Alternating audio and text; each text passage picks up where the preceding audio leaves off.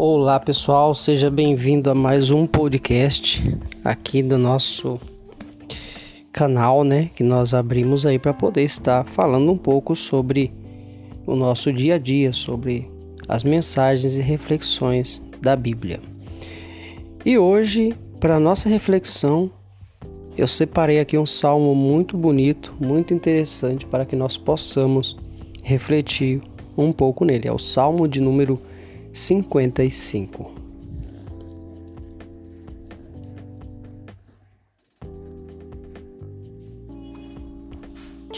Dá ouvidos, ó Deus, à minha oração. Não te escondas da minha súplica. Atende-me e responde-me.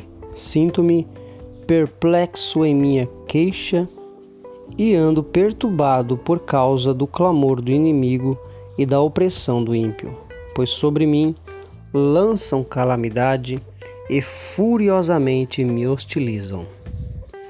Estremece-me no peito o coração, terrores de morte me salteiam, temor e tremor me sobrevêm, e o horror se apodera de mim. Então disse eu: que me dera asas como de pomba, voaria e acharia pouso. Eis que fugiria para longe e ficaria no deserto. Dar-me-ia pressa em abrigar-me do vendaval e da procela. E logo no finalzinho, no versículo 22, nós temos ele dizendo: Confia os teus cuidados ao Senhor e ele te susterá. Jamais permitirá que o justo seja abalado. Este salmo, ele nos mostra essa nossa tão familiaridade que nós temos como humanos.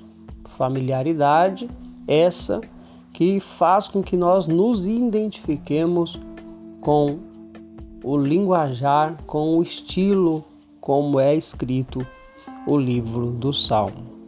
Um livro que transmite a angústia, que transmite os mais vis ou os mais complexos sentimentos humanos, desde o ódio ao sofrimento, ao amor, à angústia, como é tratado neste salmo.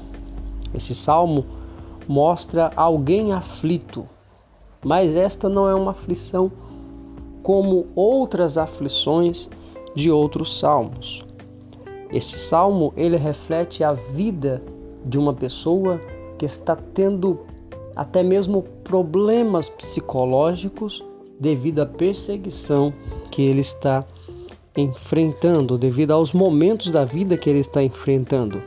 Veja que no versículo no versículo de número 4 ele diz: Estremece-me no peito o coração, terrores de morte me salteiam.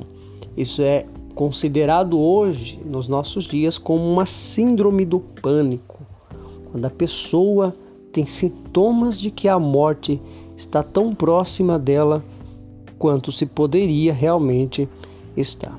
Então ele diz: E o terror se apodera de mim. Tudo que ele quer aqui no versículo 6 é um lugar de repouso. Ele diz: Quem me dera se eu fosse como uma pomba, eu voaria para bem longe, né, para um lugar de pouso. Eis que fugiria e ficaria no deserto. Dar-me-ia pressa em abrigar-me do vendaval e da procela. Aquela pessoa que põe a mão na cabeça e diz: Olha, tudo que eu queria nesse momento era um lugar de paz. A pessoa que talvez nem dentro da sua casa está tendo mais paz, o lugar que era para ele ter paz, que era para ele ter todo o abrigo, todo, todo, toda a compaixão do mundo, todo afeto ele não encontra. Então, dentro de si, ele diz: Quem me dera ter um lugar de paz para mim.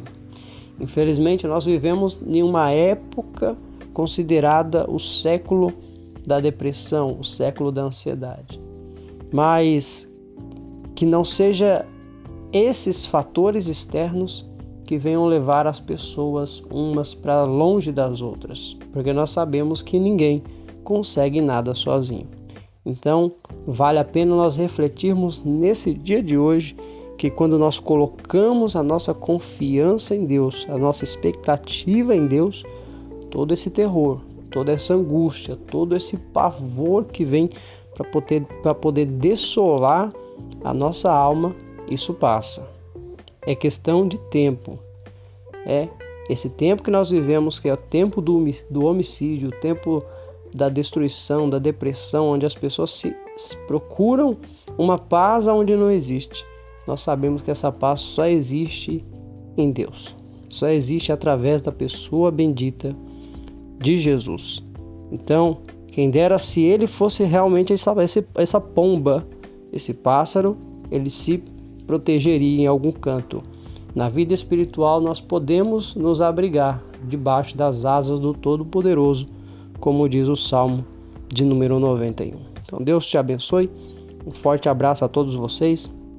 Se você ouviu essa mensagem e gostou e quer aprender, quer ter mais conteúdo bíblico, quer ter mais conteúdo é, teológico a respeito desses assuntos, quer aprender com qualidade, entre em contato aí com a nossa escola ETAI, Escola de Teologia, Artes e Humanidades, e procure lá um curso que mais aí vai te ajudar no seu dia a dia. Vários cursos teológicos, desde o básico ao avançado, ou cursos aí também voltados para humanidades e a arte na teologia. Então Deus te abençoe.